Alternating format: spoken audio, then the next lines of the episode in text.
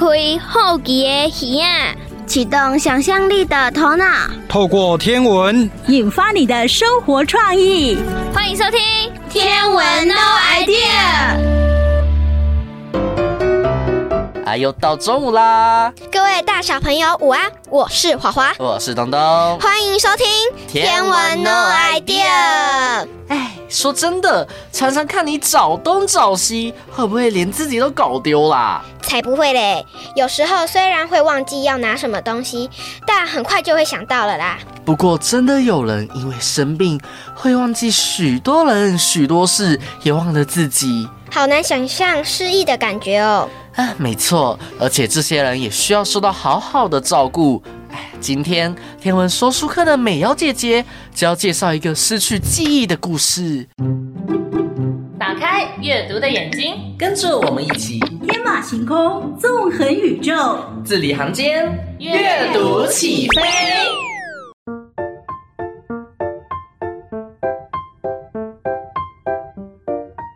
又到了我们说故事的时间喽！你猜猜看，我们这一次要介绍的是什么故事呢？嗯，我想想哦，啊，是不是关于月亮的故事啊？哇，你真厉害耶！一下子就猜对了。我们今天要介绍一本叫做《月亮忘记了》的故事哦。月亮忘记了？它忘记了什么呀？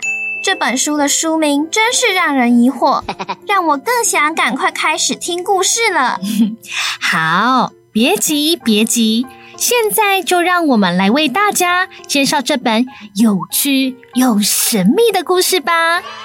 故事中有一个小男孩，他捡到了一颗从天上掉下来的月亮哦。哇，我还是第一次听过月亮会掉下来耶！是啊，是啊，自从月亮掉下来之后，人们就再也没看到月亮升起了。那这样晚上不就是一片黑漆漆的吗？对呀，于是，一车车的月亮娃娃就这样被运送到每个哀伤的黑暗城市。那些可爱的月亮，让人们暂时忘了忧伤。但那只是暂时的呀，难道没有人知道真正的月亮在哪里吗？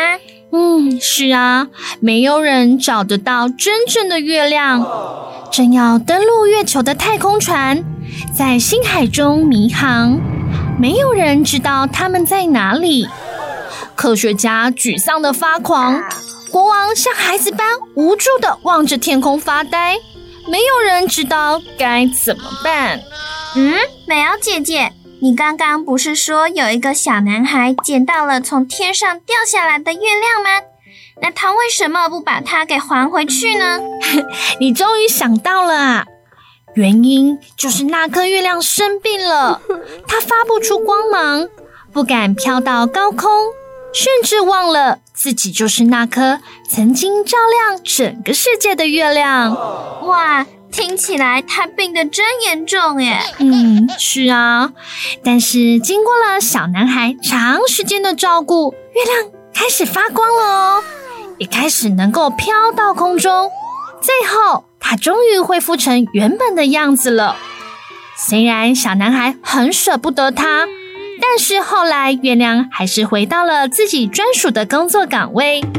月亮出现了，时间终于恢复了。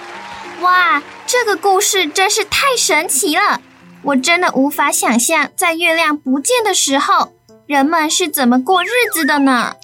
这就像大人常勉励你们的：只要你能坚持下去，努力不懈，最后一定可以得到你梦寐以求的美好哦！那我要好好努力，以后要买一栋豪华大房子。可以常常邀请朋友来参加派对，或是请人盖一座大城堡，每天住在里面吃穿不愁，就像是公主一样，想到就让人眼睛发亮呢。哎，虽然说是美好，但也不可以太过于奢华啦。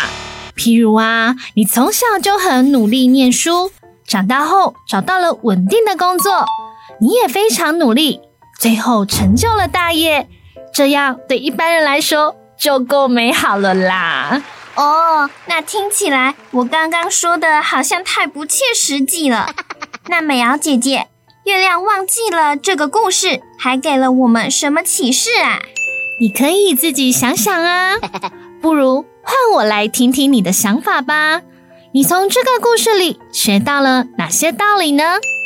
就是要珍惜我们拥有的这个世界，做好环保，致力于减缓地球资源的消耗，还有地球暖化，这些都是我们当前最重要的课题。我才不想要月亮消失呢。很好，当然不只是月亮啊，不管什么东西，对我们人来说都是很重要的。就像你所说的，要努力保护我们的地球哦。好，我知道了。那我们下次再见，拜拜。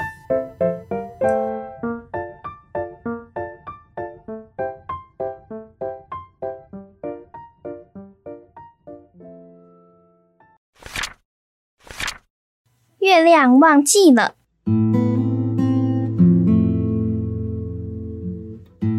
看见的看不见了，夏风轻轻吹过。在瞬间消失无踪，记住的遗忘了，只留下一地微微晃动的迷离树影。看不见的，是不是等于不存在？也许只是被浓云遮住，也许刚巧风沙飞入眼帘。我看不见你，却依然感到温暖。每一个黄昏过后。大家焦虑地等待，却再也没有等到月亮升起。潮水慢慢平静下来，海洋凝固成一面漆黑的水镜，世界变得清冷幽寂。正要登陆月球的太空船在星海中迷航，没有人知道他们在哪里。科学家沮丧的发狂。国王像孩子般无助地望着天空发呆，没有人知道该怎么办。电视不断重复播报月亮失踪的消息，世界末日的恐慌瞬间弥漫全球。还好，月亮出来了，一车车微笑的月亮运往每个哀伤的黑暗城市。莹润可爱的月亮。发出温柔的光芒，焦虑的人们暂时忘记害怕。他们永远不会忧伤，他们永远带着甜蜜笑容。从窗口望出去，又可以看到皎洁的明月，世界又恢复一片欢乐。他们在无意间相遇，却为幽暗的生命带来温柔美好的光亮。男孩为她包上柔软的毛巾，点上一盏小灯为她取暖，将她抱在怀中，轻轻摇晃，温柔地为她唱歌，对她说话。月亮慢慢地张开眼睛，发出一点幽微的光亮。一开始，它像个婴儿般的只会左右摇晃，光芒忽明忽灭。慢慢地，他学会滚动，顽皮地在屋里四处走动。午夜时分，他偶尔会不由自主地飘了起来，但他有些怕高。他的光芒每天都有小小的变化。他安安静静的慢慢长大了。太阳出来时，他总是晦暗的沉睡不醒。太阳下山后，却精神抖擞的清亮起来。他们躲进妈妈的衣柜，想象掉落神秘无底的黑洞。妈妈一直都找不到它。他们在海上漂流了三天三夜，还遇到海啸与恐怖的鲨鱼。妈妈忙得没空来救他。他们脸上涂满颜色。做出可怕的表情，还大声尖叫，妈妈却一点也没被吓到。月亮学会空中旋转的那个晚上，他们在窗前整夜跳舞，妈妈早就累得睡着了。世界停电的夜晚，他们爬到屋顶，静静欣赏黑暗世界的惊喜。没有人与他们分享这神秘安静的时刻。渐渐的，男孩上学总是迟到，上课时总是沉沉睡去。渐渐的，他的朋友愈来愈少，他跟月亮也愈来愈孤单。你是天上掉下来的月亮吗？你记得你的家在哪里吗？你害怕一个人回到天空吗？白云缓缓飘过，小鸟在林中唱着忧伤的歌曲。天色渐渐暗了下来，他们发现池塘里的小鱼在月亮靠近时会微笑着朝它游过来。草丛里飞舞的萤火虫就好像在人间起舞的点点繁星。他们喜欢在雨中散步，聆听雨水滴滴答答落在伞面的清脆声音。秘密基地里的玫瑰花。在夜晚悠悠绽放，迷人的芳香。男孩打电话给在远方的爸爸，兴奋地诉说：“我有一个真正的月亮哦！当我快乐或难过的时候，它都会陪着我。我要永远和它在一起。”爸爸只是回答：“要乖乖听妈妈的话。”日子一切如常，路灯不断增加。科学家有着更多解不开的困惑，太空人依旧在星际里迷航。公园里的大树毫无来由的突然枯萎，叶子在瞬间落尽，暗淡无光的月亮垂挂在枯枝上，萧瑟的迎风摇晃。河水不再流动，宛如一潭死水。天气变得十分怪异，在热天午后，竟飘起了漫天大雪。街边角落堆满了丢弃的月亮，城市里似乎隐匿着各式各样的怪兽，处处充满着危机。每个人的情绪似乎都变得爆裂异常。记住的是不是永远不会消失？我守护如泡沫般脆弱的梦境，快乐才刚开始，悲伤却早已潜伏而来。早上，校长演讲时说：“世界上本来就不需要月亮，小朋友不要。”讲到这里，他突然口吐白沫，倒地不起。可怕的是，没有人想要去救他。放学时，老师生气地对男孩说。明天请妈妈到学校来一趟，并要求他不要再带月亮到学校来了。傍晚，爸爸打电话来，他和妈妈讲了好久，妈妈却始终一言不发。晚上，房间传来低声的啜泣，屋里的气氛安静的令人感到窒息。世界好像被宇宙遗忘了，但是。最深的黑夜即将过去，你看，月亮出来了。一夜之间，月亮记起许多往事，飘到高空时也不再感到害怕。但是，他却再也无法回到男孩的家。月亮飘到窗外，看着熟悉的景物，着急地发出低沉的呜咽。男孩更是难过地伏在墙角，大声哭泣。暴风雨来了，男孩忧伤地问：“你还想听听伞下的雨声吗？”月亮点点头。他替月亮撑起一把伞，雨滴滴答答的敲出轻快的旋律。黄昏的时候，一阵突来的狂风将他们吹得好远好远。他紧紧抱住他的月亮。风在耳边尖锐的呼啸，雨不断的迎面打来。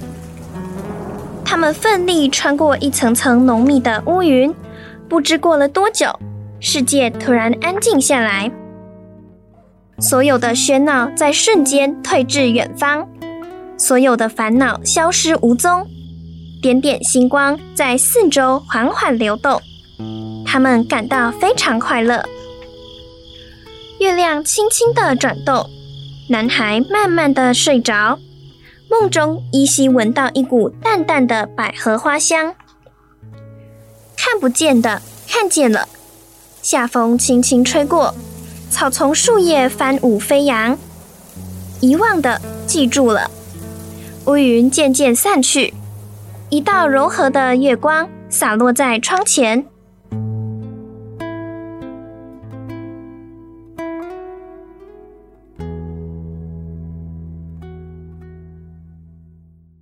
东东哥哥你觉得水母会快乐吗？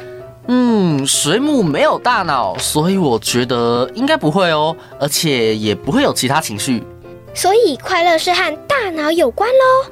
嗯，没错，人的身体会在脑中产生某种化学物质，让人感觉到快乐。除此之外，还有各种化学物质的产生，各司其职哦。化学物质听起来好神秘，还有点可怕。恐惧是来自于未知。现在就让妹妹和你介绍人类大脑的奇妙吧。跟着妹妹一起从零开始学。妹妹妹妹妹妹妹妹妹妹。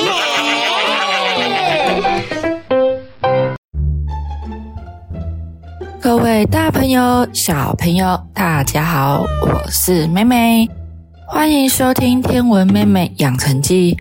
这一次，我想跟大家分享妹妹的内太空与外太空的世界，到底遇到了什么事情呢？又在这个过程遇到了什么问题呢？是否解决了呢？那就跟着妹妹一起出发探险喽！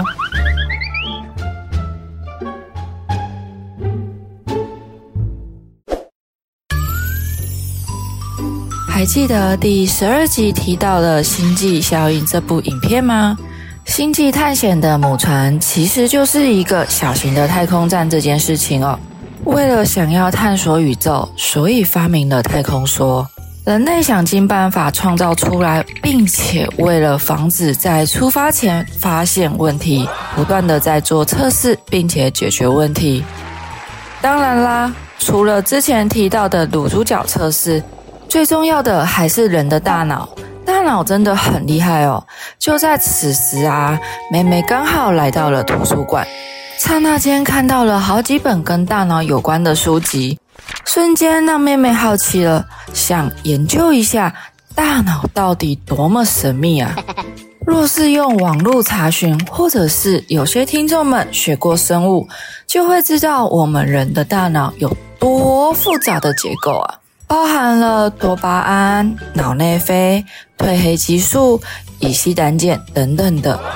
当我们想要提升动力的时候，我们会让数百万个神经细胞所构成的神经网络，就像是电力配线一样，全部接在一起。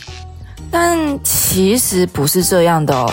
神经细胞与神经细胞之间呢，有一个叫做突触的东西。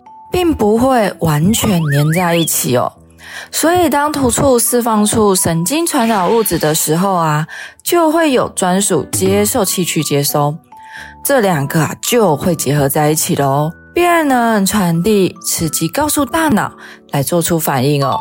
那大脑是领导者，所以啊，他会有许多的员工帮忙他做事情，去分担工作。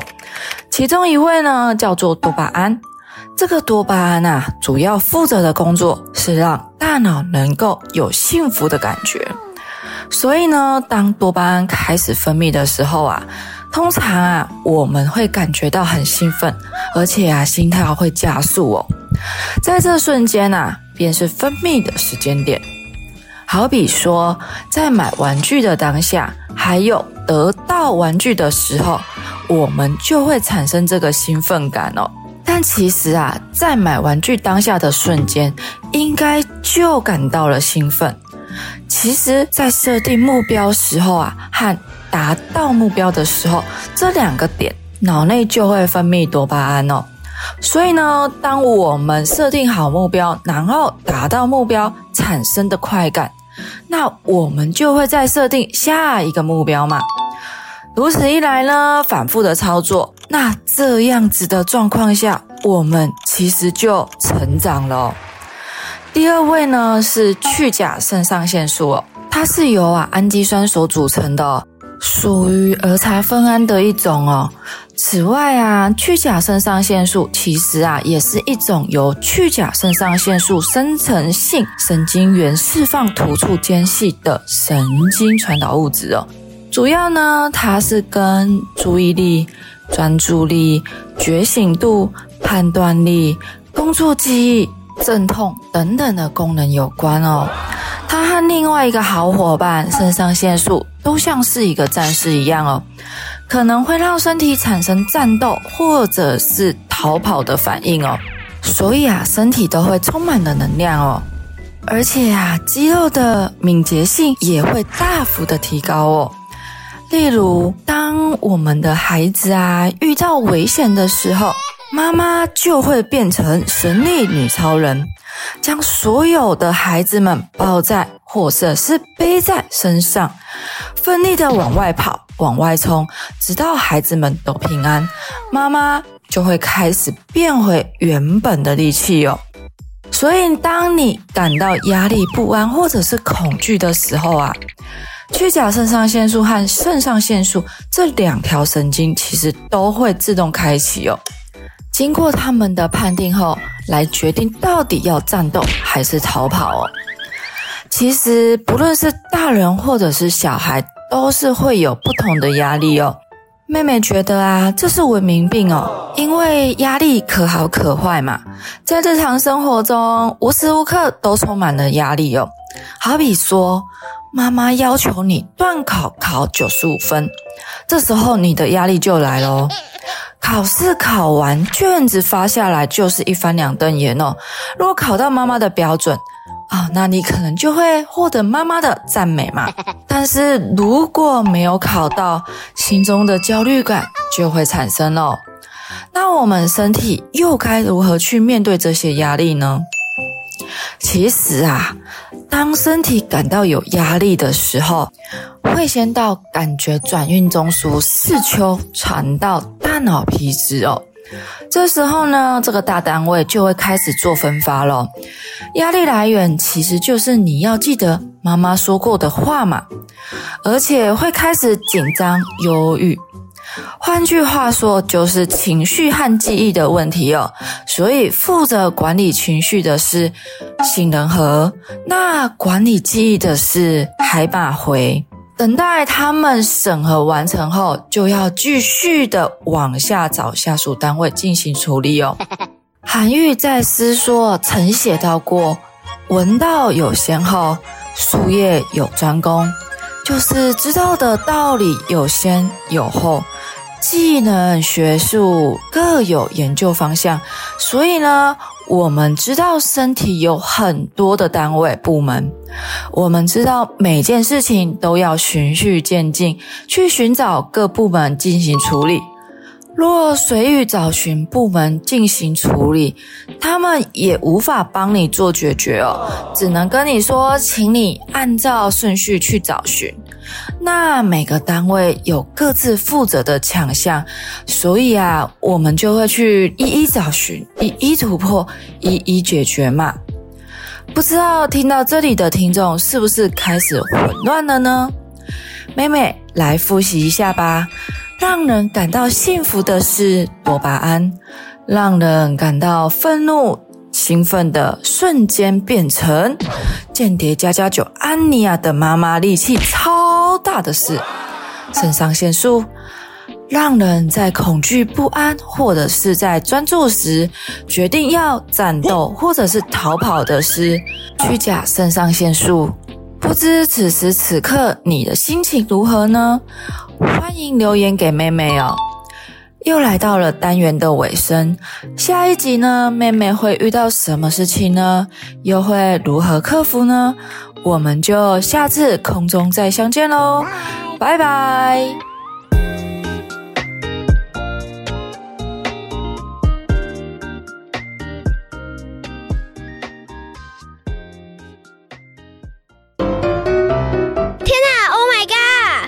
花花，你怎么了？突然叫那么大声？你知道什么时候白天变黑了吗？嗯，下雨天或傍晚过后。哎呀，这都不是我想要的答案。正确答案是日食啦。嗯，所以你是想说最近会有日食发生？没错，更多的细节就一起来听天象探索家让石头哥哥告诉我们吧。探索天空奇景，发现天上宝藏，准备好你的好奇心和观察力。天象探索家，我们出发喽！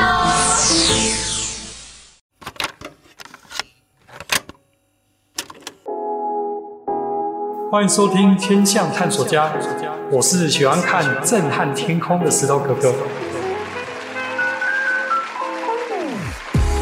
在每一集当中，我都跟大家一起探索一个在天空发生的特殊现象。当这些天空现象发生的时候，我们除了可以看热闹以外，也能够看出门道哦。前几集，石头哥哥跟大家分享和月亮有关的现象。从这一集开始，我要来跟大家分享的是跟太阳有关的特殊现象哦。因为啊，在十月十四号当天，会发生一次日环食，所以啊，我今天就要来跟大家探索的主题是太阳不见了日食。说到这里啊，或许有人会想到三年前，二零二零年六月二十一号，日食带的中心线经过嘉义的日环食。如果你有这个经历的话，你就会发现，在日环食期间呢、啊，天色会暗下来，然后气温呢也会跟着下降。那如果是日全食的话，因为月亮遮住了太阳的所有光线，所以天色呢会变得更暗，就像傍晚太阳下山以后的亮度，而且气温啊也会下降得更多。根据石头哥哥看日全食的经验，还有两种现象呢是看照片、看影片无法感觉到的。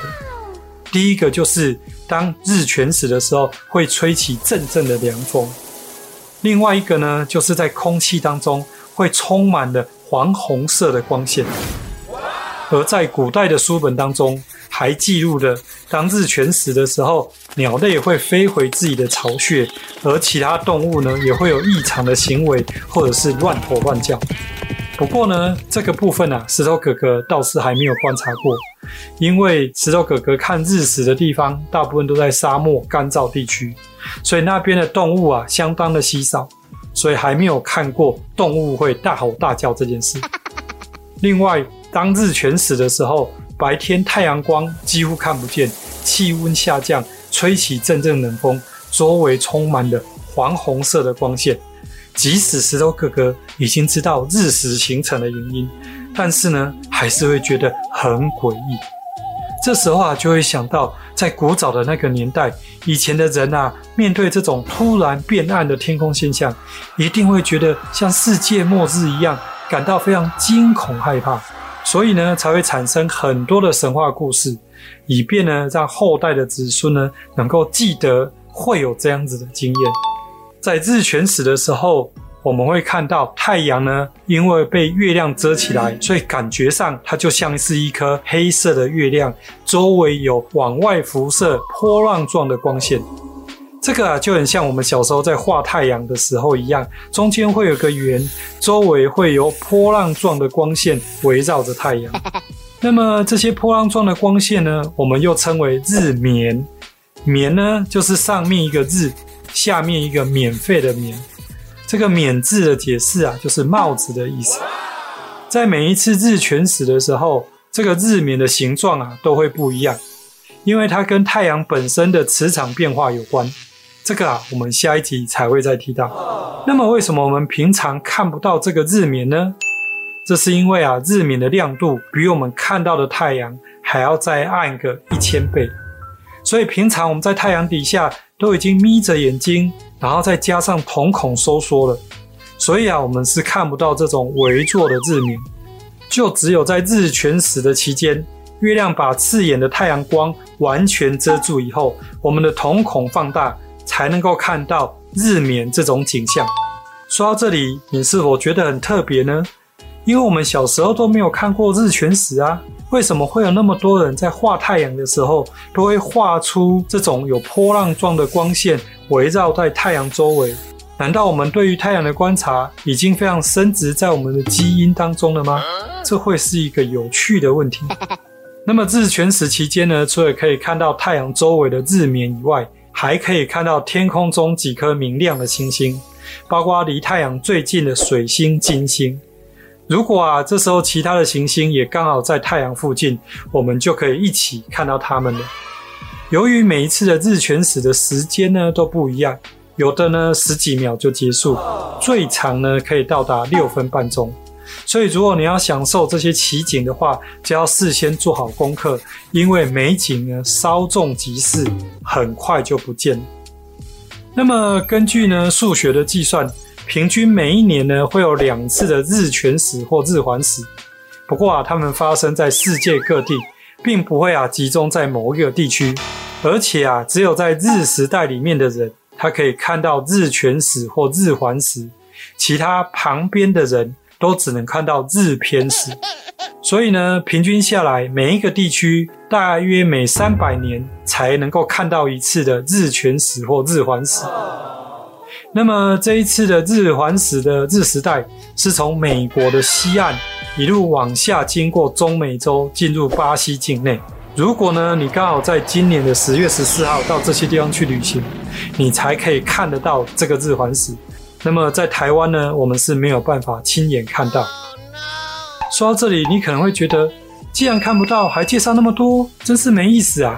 不过啊，别觉得失望，现在的网络科技啊，相当的进步，所以啊，在当地的天文台或者是当地的天象探索家，他们都会运用天文望远镜跟摄影机来拍摄。然后透过网络直播，让我们在家里面呢就可以轻松的观看，然后影片里面还有现场解说可以听。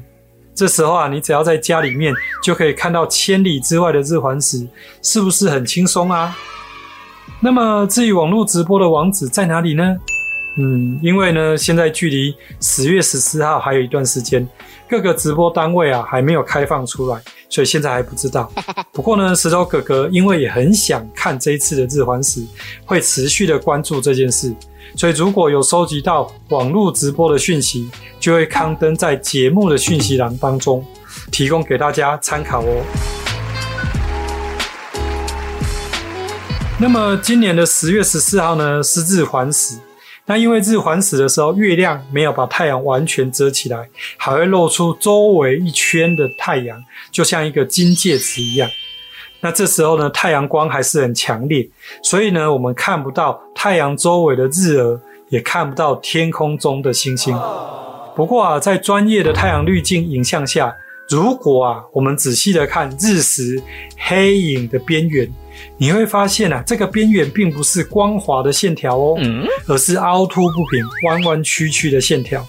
这是因为啊，月球的边缘是不规则的，充满了山脉跟凹洞，而这些山脉跟凹洞呢，平常呢不明显，所以我们用望远镜看的时候不容易看到它。那么呢，当月亮呢移动到太阳前面，因为亮度有强烈的落差，所以这些细微的地形就呈现出来了。这是啊，人类在还没有登陆月球之前，可以观察月球地貌的方法之一哦。那么刚刚说到啊，平均一个地区每三百年呢，会有一次日全食或日环食。不过呢，在美国德州跟墨西哥边界呢，有个地方却可以在半年之内同时看到今年的十月十四号日环食，以及明年的四月八号日全食，够幸运吧？不止他们哦，根据啊计算，从二零二一年一直到二零四零年这二十年里面，澳洲有四个地方呢可以看到两次的日全食：非洲的埃及、欧洲的西班牙、格陵兰、南非的巴西、智利，也都是未来二十年里面可以看到两次以上的日全食或日环食。那么，如果你想要知道这些信息呢，也可以在网络上面搜寻。Eclipse NASA E C L I P S N A S A，在首页呢往下，你就会找到 Eclipse of the Sun 日食的资讯。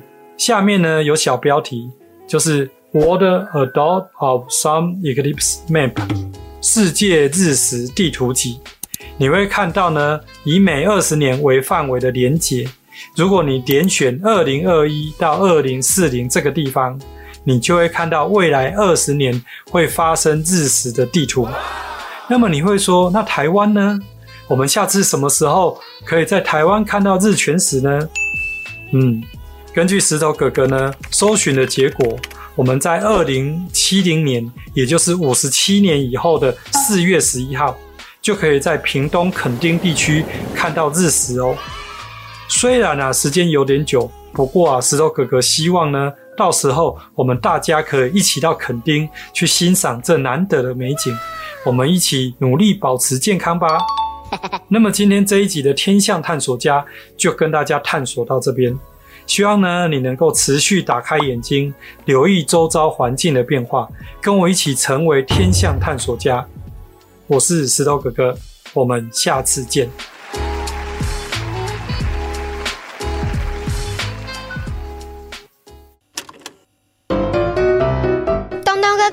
你几岁了？嗯，今年五岁。啊，好了，不跟你开玩笑，我二十二岁。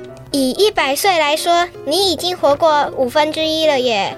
八十岁的话，就是四分之一了。你会想活到几岁？嗯、啊，不知道，顺其自然吧。嗯，你呢？你想长命百岁吗？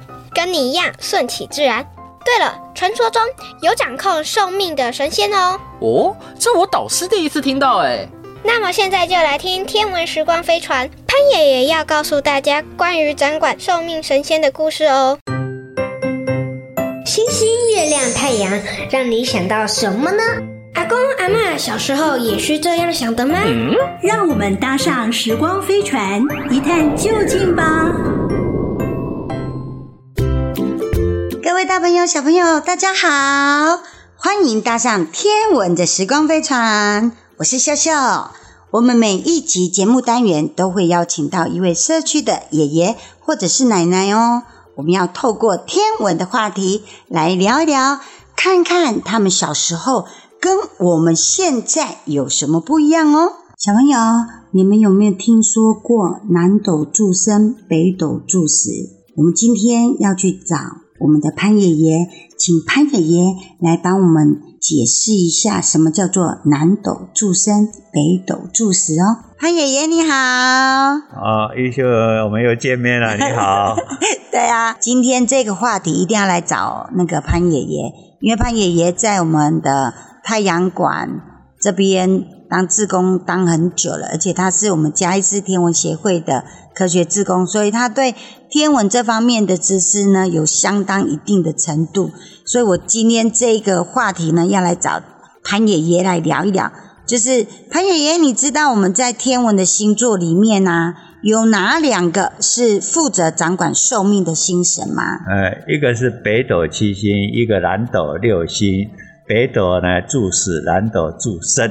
潘爷爷，那你来介绍一下我们的这两位星君的一个职务好了。北斗七星跟南斗星君是并称的，是道教里面重要的星君。啊，北斗星君是掌管北斗七星，哦、啊，分别是天枢、瑶光、天璇、天机、天权、开阳、玉衡这七颗星星。诶，这七颗星星，我们平常。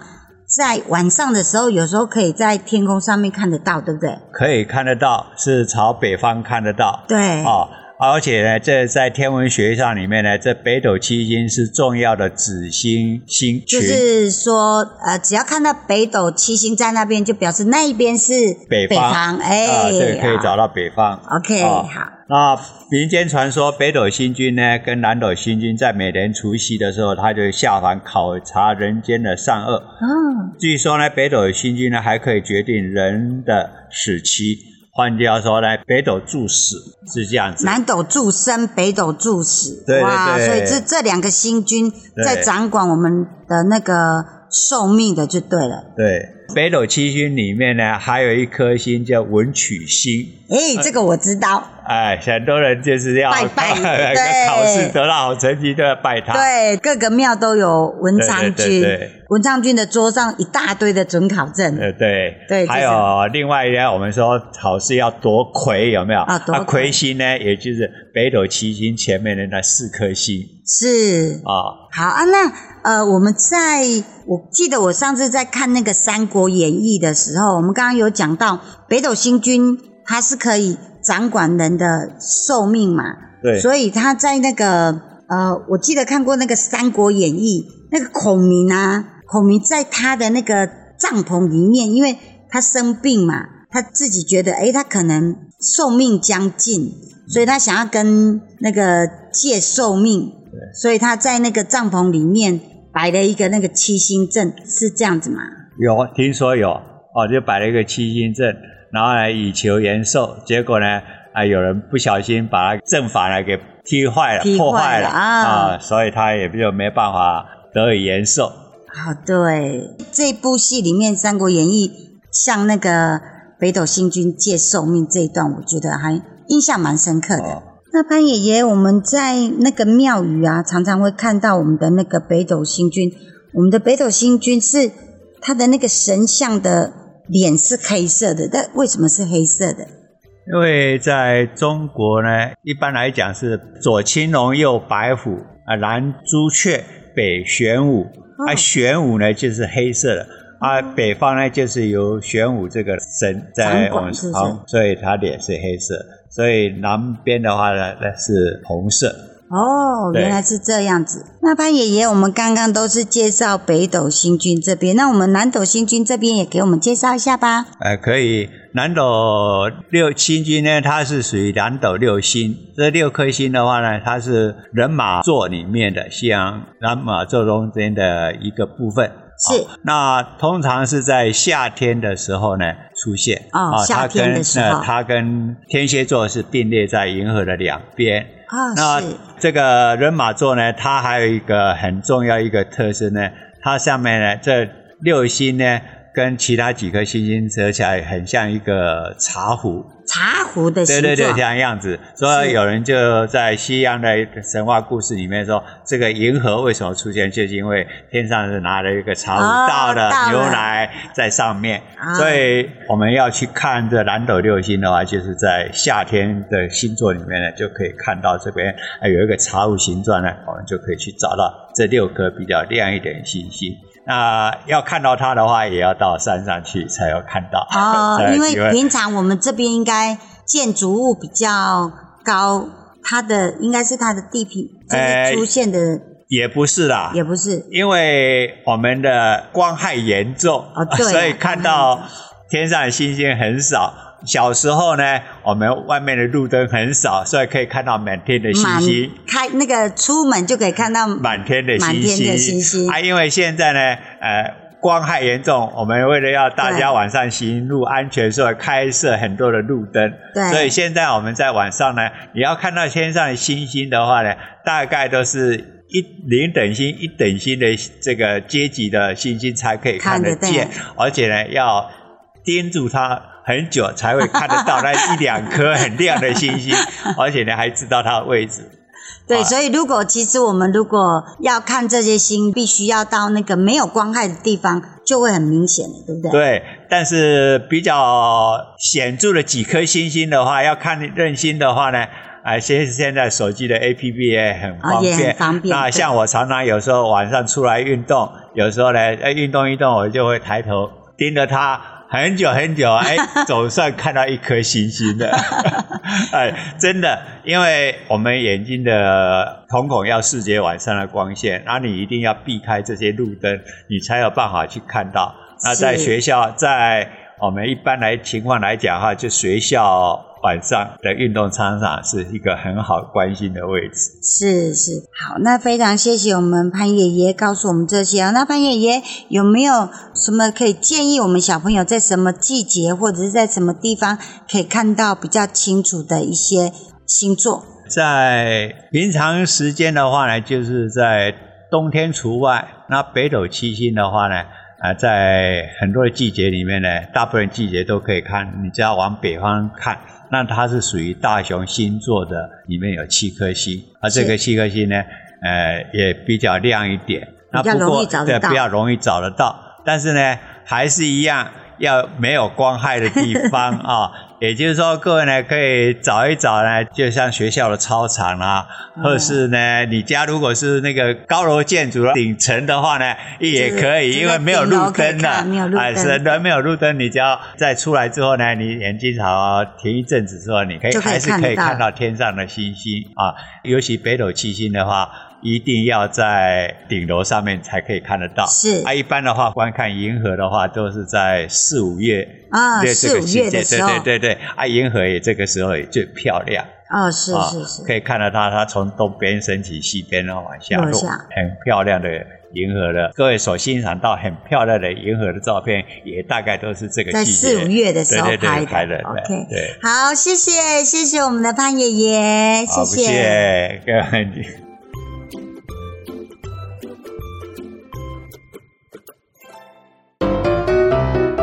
谢各位。今天的节目即将结束喽！啊，乖孙女啊，以我现在的年纪，实在还不够格当你的爷爷啊！好了，别闹了。下周一与周二中午十二点，我们空中再见，拜拜拜。文化部影视及流行音乐产业局补助直播。